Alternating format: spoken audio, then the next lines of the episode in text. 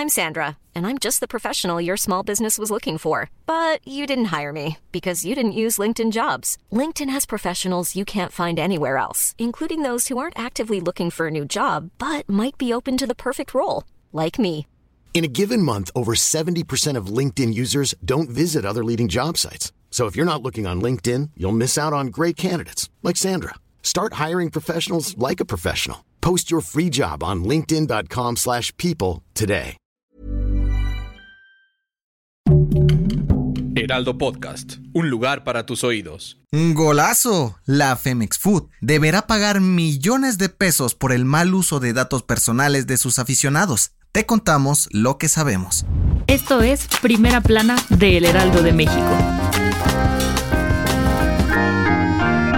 Una vez más, el fútbol mexicano está bajo la lupa de las autoridades federales. Y es que resulta que el Instituto Nacional de Transparencia, Acceso a la Información y Protección de Datos Personales, o INAI, va a multar a la federación por el mal manejo de datos personales de algunos aficionados. ¿Pero por qué? Por si no lo recuerdas, la Federación Mexicana de Fútbol recibió varias multas económicas y hasta el castigo de jugar partidos sin público por el famosísimo grito homofóbico en las eliminatorias rumbo a Qatar 2022. Y también el incidente del Estadio Corregidora en marzo del 2022, en donde hubo una fuerte bronca entre aficionados de Querétaro y Atlas, provocó que implementaran una estrategia para garantizar la seguridad en los estadios de fútbol mexicano. Debido a esto, echaron a andar el proyecto Registra tu boleto y ahora el Fan ID para el registro de los aficionados con sus datos personales y así poder identificarlos en caso de mala conducta. Bueno, con este contexto, Resulta que el INAI se echó un clavado para ver cómo ha funcionado el proyecto y notaron que hubo un mal manejo de los datos personales de algunos adultos y menores de edad, pues aseguran que recabaron su información sin consentimiento de padres o tutores. Aunque la federación no ha recibido la notificación de este castigo, se habla de una multa de 23 millones de pesos. Sin embargo, los directivos ya están preparados para impugnarla, pues aseguran que tienen argumentos suficientes para echar atrás la decisión del INAI. ¿Tú qué crees que pase?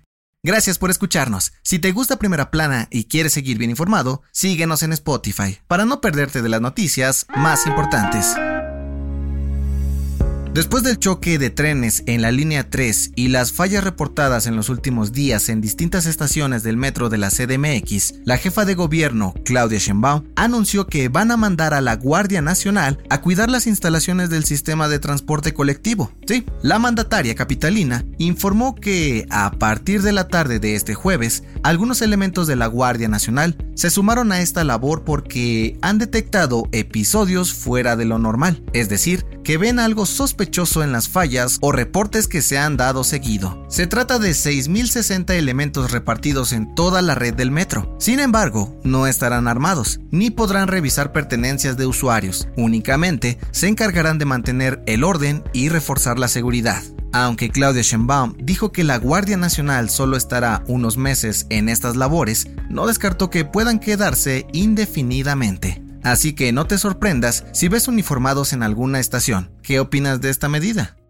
En septiembre pasado, el PAN y PRD suspendieron la alianza Va por México, luego de la polémica reforma del PRI para extender la participación de las Fuerzas Armadas en las tareas de seguridad pública. ¿Lo recuerdas? Bueno, pues ahora los tres partidos anunciaron que hicieron las paces y van a mantenerse unidos de cara a las elecciones en Coahuila y Estado de México este año y las de la jefatura de gobierno en CDMX y las presidenciales en 2024. Sí, de acuerdo con los dirigentes de los tres partidos, trabajarán para definir en conjunto a los mejores candidatos para cada una de las elecciones y poder formar un gran bloque opositor capaz de vencer a Morena. Pero no solo eso, sino que también van a sentarse a platicar largo y tendido para renovar sus alianzas en el Congreso de la Unión y así evitar otra ruptura por conflictos de interés. ¿Cómo los ves?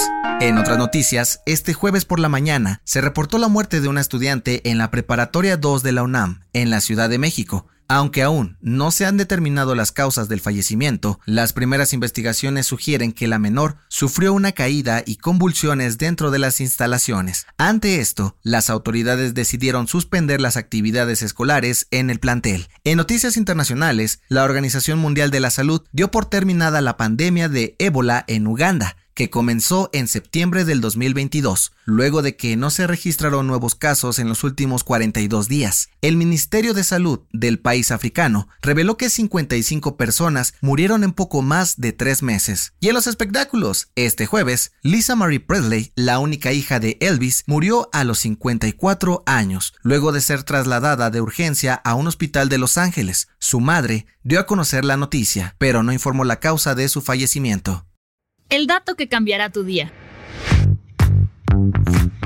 Hoy se celebra el Día Internacional del Chicle, uno de los dulces más populares en todo el mundo según la consultora estatista. Si eres de los que de plano no puedes salir a la calle sin un paquetito en la bolsa, aquí te contamos su origen y algunos datos curiosos sobre él. Por si no lo sabías, su origen es orgullosamente mexicano, y es que según el Instituto Nacional de Antropología e Historia, los aztecas tomaban la savia del árbol del chico zapote para convertirlo en una goma de mascar que ayudaba a limpiar sus dientes y el hambre. Luego de la conquista, esta savia del árbol llegó a varios países, dejó de ser utilizada como alimento y fue destinada principalmente para hacer juguetes y hasta llantas. Pero cuando el dueño de la fábrica de dulces Adams en Estados Unidos se enteró que se podía mascar, le añadió sabores y colores para crear el chicle tal y como lo conocemos hoy en día. Yo soy José Mata y nos escuchamos en la próxima.